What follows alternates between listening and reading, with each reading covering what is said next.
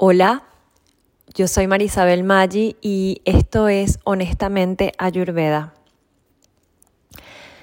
Hoy te quiero hablar sobre la segunda energía, eh, pero lo estoy, te lo voy a compartir en el orden en el que mis hijos aparecieron en mi vida. Generalmente hablamos primero de Bata, después de Pita y después de Kafa, porque estas tres energías o doshas son un espectro que va desde lo más ligero hasta lo más pesado.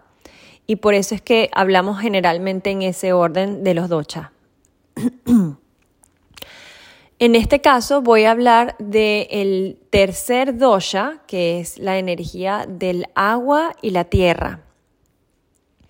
Últimamente estoy incluyendo más el, el elemento del agua en, en CAFA. Creo que particularmente yo le ponía mucho énfasis a la tierra, pero ahora voy entendiendo que es bien importante incluir el, el, elemento del agua porque nos va a dar mucha idea del potencial positivo o beneficioso que tiene la energía de CAFA. Bueno, te voy a hablar entonces de mi hijo Sebastián. Sebastián hoy en día tiene 11 años y me enseñó muchísimo desde el momento en que yo estaba embarazada lo diferente que puede ser alguien.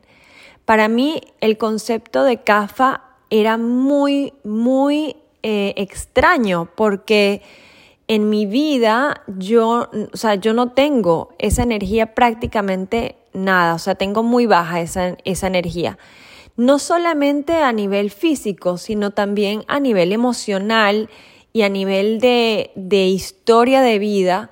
Yo he tenido mucho contacto, mucho más con el fuego y con el aire que con la tierra y el agua.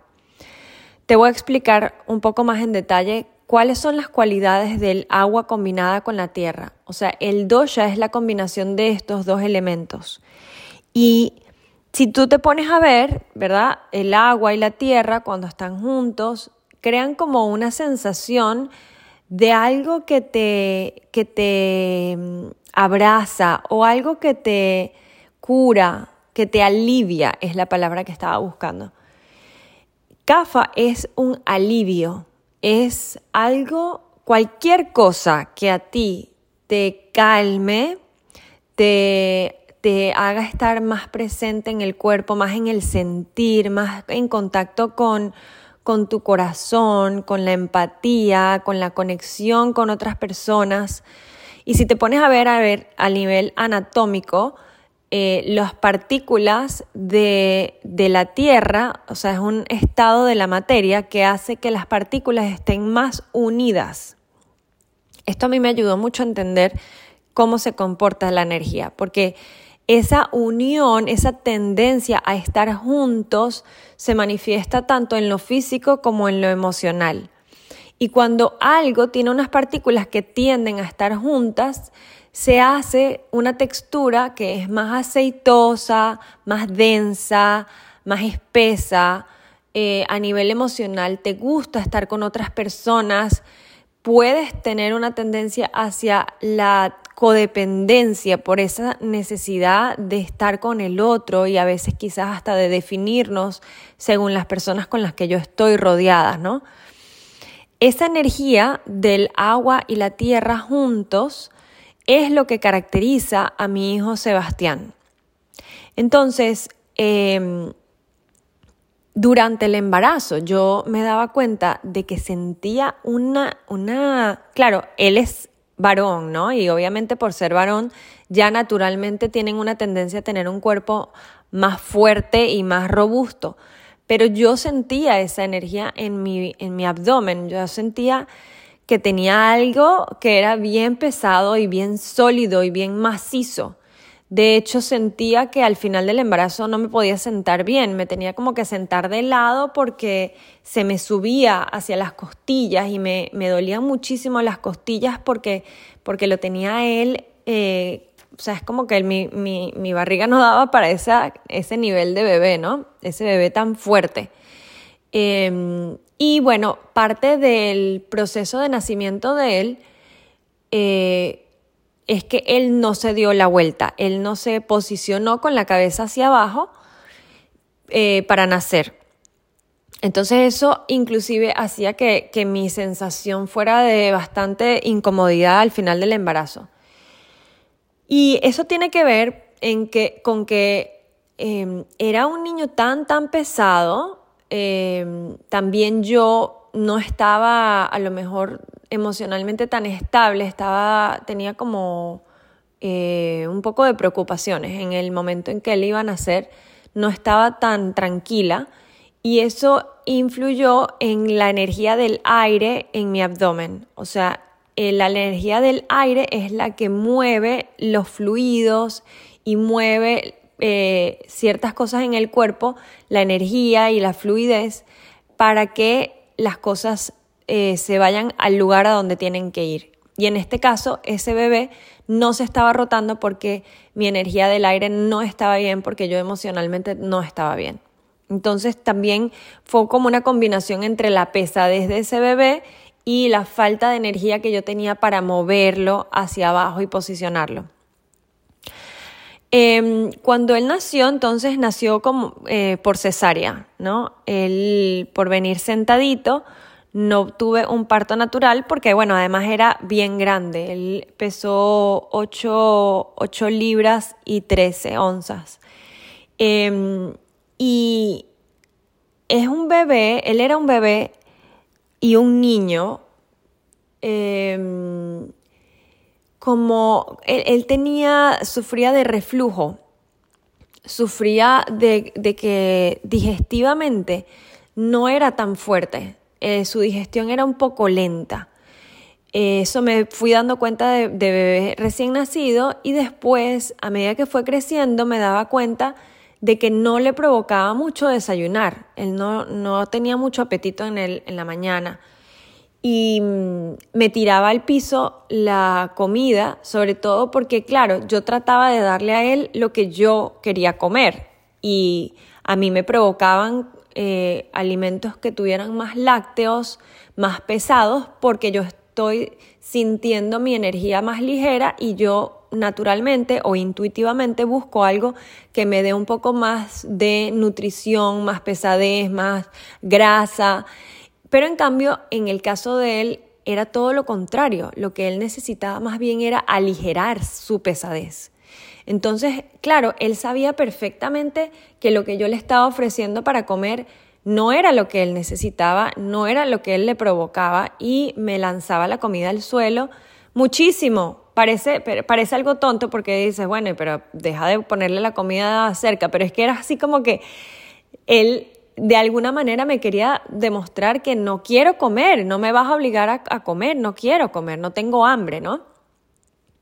Entonces, em, yo me empecé a dar cuenta, además yo tenía una creencia de que los niños que no desayunaban era por culpa de que las mamás no eran suficientemente disciplinadas para meterle la comida a esos niñitos como sea y enseñarlos, ¿no? Ahí viene toda mi energía que te estoy hablando de, mi tendencia emocional era muy punzante, era muy sharp, muy cortante, muy, muy fuego, eh, muy agresiva, eh, como muy blanco y negro. Esa era como mi energía. Entonces, cuando Sebastián llegó a mi vida, me empezó como a aflojar los puntos de vista. O sea, me empezó a demostrar, no todo es como tú crees, mamá. Mm, las cosas pueden ser bien diferentes a como, a como son en tu universo particular. Entonces, eh, esas fueron una de las primeras cosas que yo fui viendo. Después em, me daba cuenta de que es una energía que se siente completa, se siente se siente bien, se siente estable.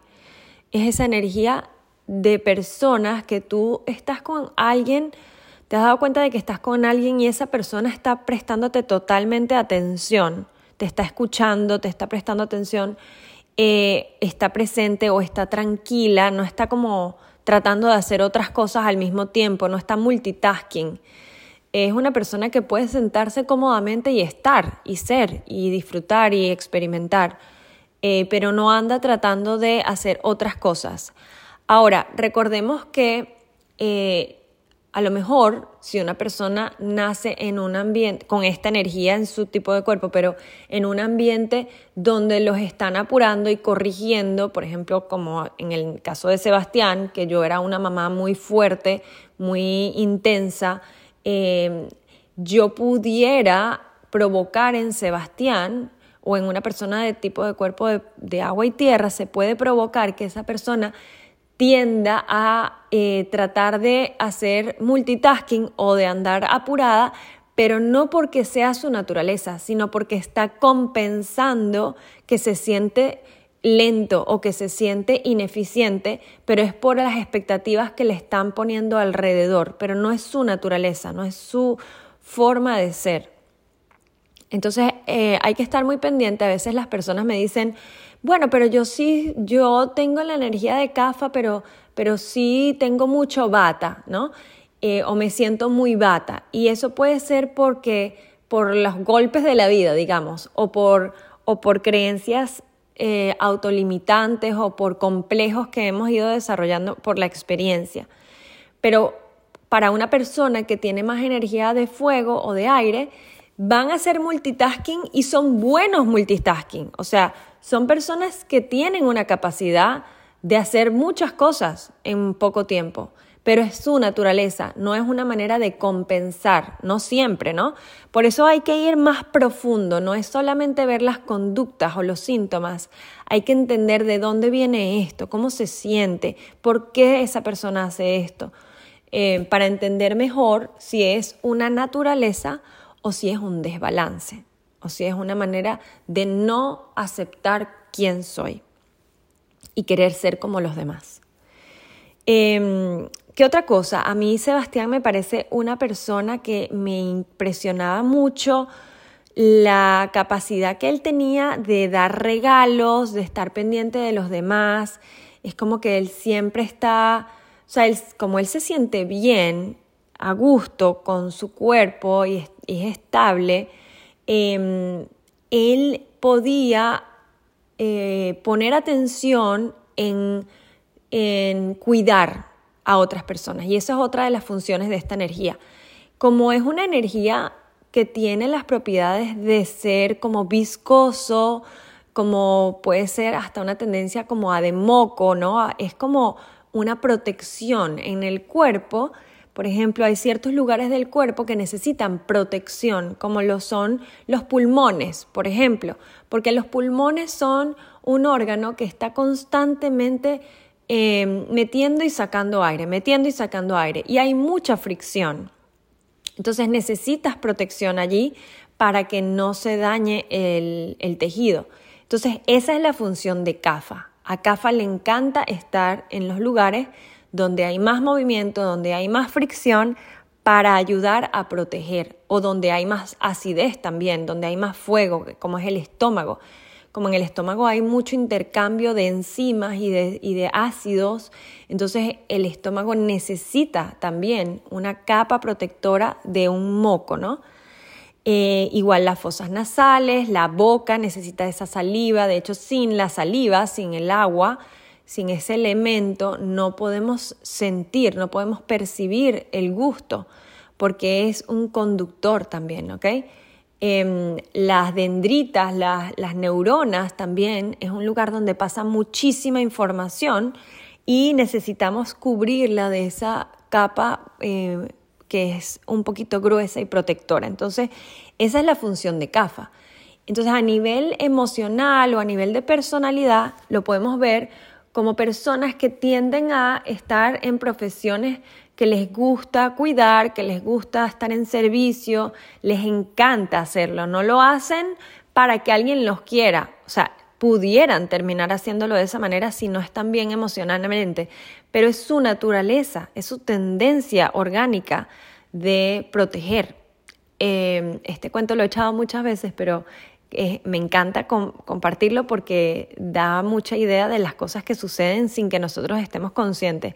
Pero mi esposo eh, tiene una tendencia a como a regañar un poco a Sebastián porque em, cuando está en el fútbol tiende a ser como un poquito más lento, o sea, él es como muy cuidadoso en la manera en que va a quitar la pelota, no es tan, no es tan físico, no es tan agresivo, no es tan rápido como otros niños. Y eso a mi esposo lo frustra un poco, ¿no? Em, y cuando era pequeño, eh, muchas veces dijo, expresó que él quería ser portero. Y yo en un momento digo, wow, pero ¿por qué quieres ser portero? Claro, el portero no tiene que ser tan rápido a nivel de piernas, no tiene que correr y tiene la función de proteger la arquería. Cuando yo vi esa conexión fue que, wow, claro, es que él escafa. Me acuerdo que fue justo cuando estaba empezando a estudiar Ayurveda y decía, claro, ya entiendo por qué, es que sería perfecto para él, esa, esa posición es perfecta para él. Pero también el correr le ha ayudado, ese movimiento le ha ayudado a reducir o a mantener su energía de kafa en balance. Em, como nosotros, cada quien tiene una naturaleza, una energía, necesitamos eh, agregar a nuestra rutina cosas que nos, hayan, que nos ayuden a compensar o a, prevenir que nuestra energía se vaya demasiado alta, porque como es nuestra naturaleza, eh, no, nos tenemos que cuidar un poco de esos excesos, porque naturalmente estamos constantemente produciendo la energía que tenemos naturalmente, con la que nacimos, con la que nuestro cuerpo nació. Eh, y yo, por ejemplo, para que veamos un contraste entre las dos energías, yo que no tengo tanta energía de cafa o de agua y tierra, antes corría eh, muchísimo, o sea, hice medio maratones y hacía carrera y entrenaba, pero eh, realmente ese, esa práctica no era la mejor para mí porque más bien me estaba ah, haciendo que yo aumentara más mi energía natural del fuego y el aire y me estaba secando mucho, me estaba eh, desestabilizando muchísimo a nivel emocional y mental. Mi mente estaba demasiado acelerada por correr y correr y correr. Y claro, yo me doy cuenta de que en ese caso yo lo hacía porque yo sentía que quería tener un logro, ¿no? Cuando tienes una energía, a veces, pues, si no estás conectado con tu cuerpo y no estás trabajando desde la intuición, sino desde el ego, esa energía te va a, a hacer sentir que quieres más de tu energía que quieres más intensidad y que quieres más rapidez y que quieres lograr más cosas, pero no era lo mejor para mí porque no era porque era aumentar más de lo mismo que ya yo tenía en exceso. Entonces vemos como para una persona como mi hijo correr es medicinal, pero para una persona como yo correr era un hábito que no me estaba ayudando. Entonces, para mí es mejor hacer prácticas que sean más suaves, que me ayuden a, estar más con, eh, conectada con mis emociones, eh, y bueno, eso, eso creo que nos ayuda como a ir entendiendo mejor. Es importante que vayamos a lo profundo de las energías y a entenderlas de verdad cómo funcionan, porque si nos quedamos solamente en, en, eso, en lo superficial, vamos a confundirnos. Y eso pasa muchísimo al principio, la gente se empieza a confundir. Pero si, si yo siento esto porque, porque no tengo esas características, o si yo tengo estas características pero no me siento así, porque hay que entender que si esa persona está trabajando desde la intuición o desde el ego, cómo se crió esa persona, qué ha experimentado esa persona, cómo es su autoestima, por qué, cuál es su intención buscando ese tipo de alimentos o ese tipo de prácticas. Y allí es cuando vamos a entender con profundidad nuestro tipo de cuerpo y vamos a poder darnos lo que de verdad necesitamos. Espero que te haya ayudado muchísimo esta, este podcast, este episodio, te haya ayudado muchísimo a entender esta energía del agua y la tierra, que su función es súper sanadora. Ah, hoy, ya va, se me olvidó algo súper importante. Eh, los excesos. Cuando estas personas están en excesos, ¿qué sucede? Y, y esto fue uno de los aha moments más grandes que yo tuve al principio cuando empecé a estudiar Ayurveda, que fue el tema del sobrepeso. Esto es clave para una persona con la energía de CAFA, porque yo empecé a darme cuenta de que el sobrepeso es, una, es un concepto súper errado que tenemos en, en la humanidad. El sobrepeso no es que la persona em, necesariamente, hay que ver caso a caso, pero tener más tejido es una sobrenutrición. No es que es una persona que come mal, es una sobrenutrición. Entonces, cuando tú lo ves desde este punto de vista, te das cuenta que necesitas alimentos que reduzcan eh, los tejidos o que aumenten el metabolismo, el poder de transformación, porque si tú estás comiendo, o sea, dos personas pueden comer lo mismo, pero no es el alimento necesariamente el problema. El problema está en cómo está la energía de la persona. Si, si yo, por ejemplo, como eh, trigo, ¿verdad? Eh, o como, como un pedazo de pan, para decirlo más, el ejemplo mejor, más fácil de entender, pero si yo me como un pedazo de pan, yo lo voy a simular muchísimo más rápido eh, y lo voy a transformar en energía y lo voy a descargar de mi cuerpo súper más rápido que mi hijo Sebastián. Mi hijo Sebastián tiene menos fuego que yo, por lo tanto, tiene menos poder de transformación que yo. Entonces, el sobrepeso no es necesariamente que la persona come mal, sino es simplemente que la persona necesita más energía del fuego y del aire porque tiene demasiada energía de la tierra y del agua y eso hace que la persona contenga y aguante más tierra y cree más tejidos y engrose y engrose y haga más protección, más moco. Entonces, esto es, a mí me, me, me pareció impresionante cuando lo entendí, porque realmente mientras más cafa, más fuerte. El cafa es el que tiene los dientes más gruesos, más fuertes, más duros, el cabello más grueso, la piel más radiante, más hidratada, más, o sea, piel de bebé, eh, las uñas son gruesas, son fuertes. Entonces, cafa es fuerza. Lo que pasa es que el sobrepeso significa que la energía se acumuló y necesitamos encontrar una manera de quemar, transformar o aligerar eso que se está acumulando en el cuerpo. Para mí esto fue súper revelador porque se me quitó por completo el concepto de la gordura. O sea, y todos los prejuicios y todos los conceptos y, ideas negativas que tenemos sobre la gordura.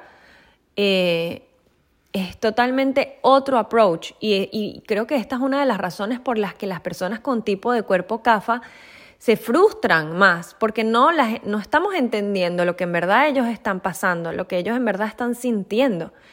Tenemos que, y, si las personas con tipo de cuerpo de CAFA entendieran que es un tema de energía y no es un tema de qué mala suerte tengo que me tocó este, este metabolismo y entendieran todas las fortalezas que tienen, esa capacidad que tienen para sostener, para estar en calma, para apoyar a otros, para cuidar, para la fuerza que tienen, la resistencia, la capacidad que tienen de aguantar enfermedades, de aguantar inclusive el proceso de vejez. Son las personas que van a envejecer mejor, porque son las personas que tienen más agua, y el agua es sinónimo de juventud.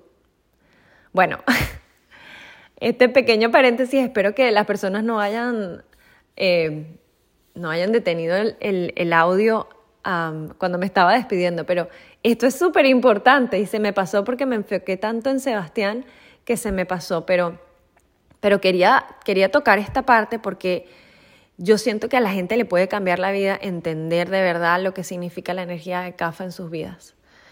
Les mando un abrazo gigante y gracias por darle play. Un beso.